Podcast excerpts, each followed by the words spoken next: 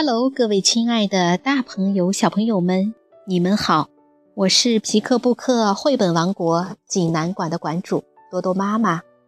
每天一个好听的绘本故事，送给爱听故事的你。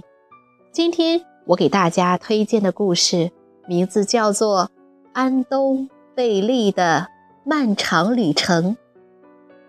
小朋友们，你们准备好了吗？下面就跟着多多妈妈一起走进皮克布克绘本王国吧。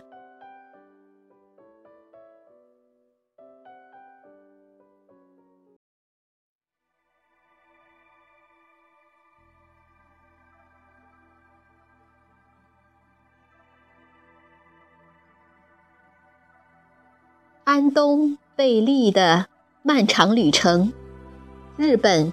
天朝春树文，日本初九根玉图，彭毅、周龙梅翻译，河北少年儿童出版社出版。有一个地方，有一个叫安东贝利的男孩。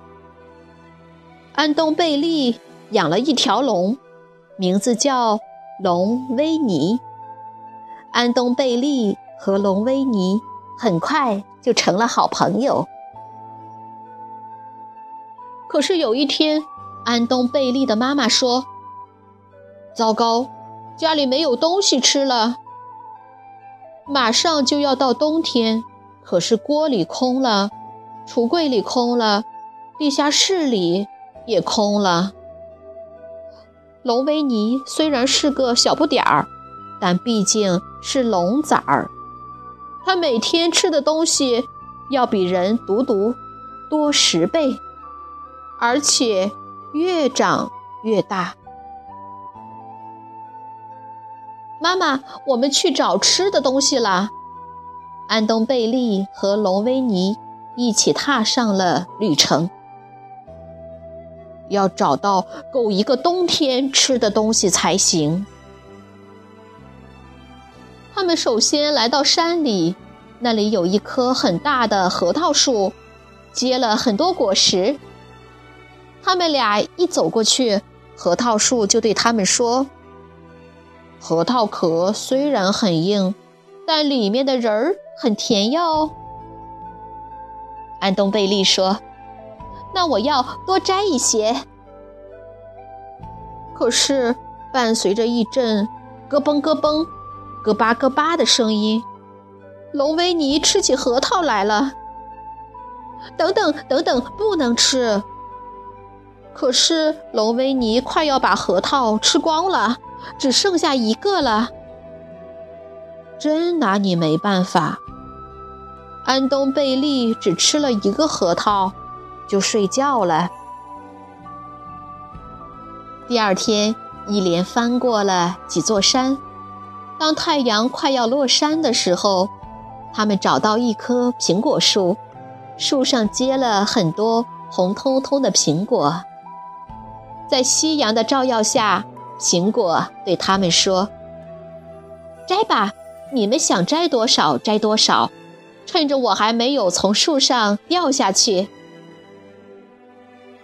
天一黑，安东贝利放心地睡觉了。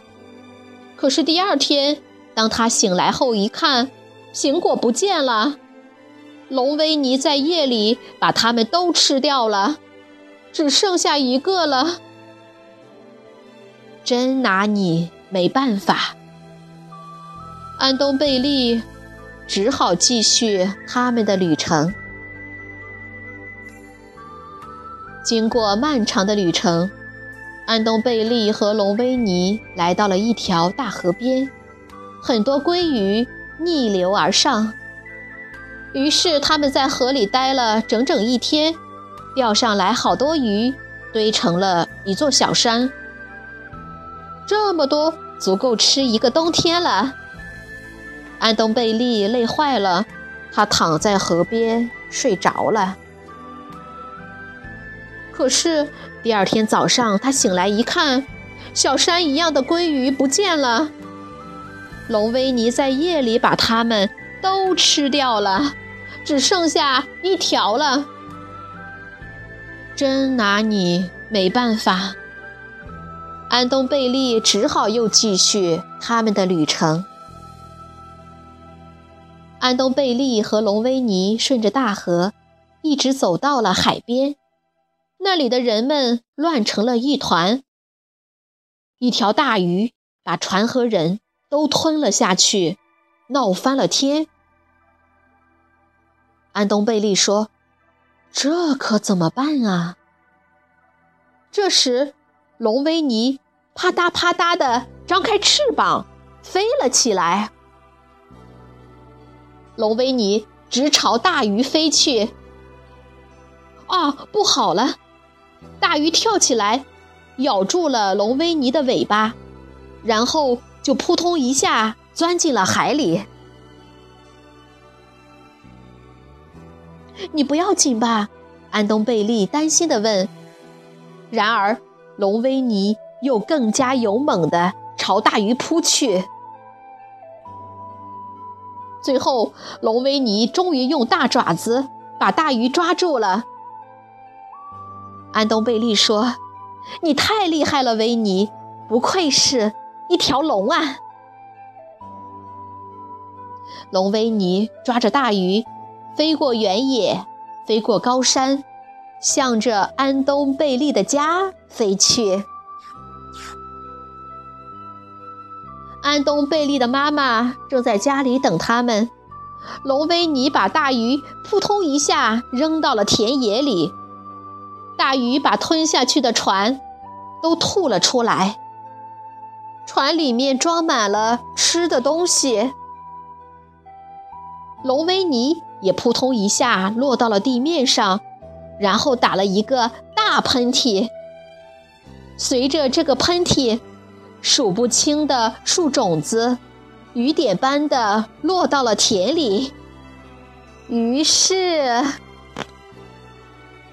安东贝利家的周围长出了各种各样的树。到了秋天，树上结出了很多很多果实。安东贝利。再也不用继续他那漫长的旅程了。龙威尼还是很能吃，还不知他要长到多大呢。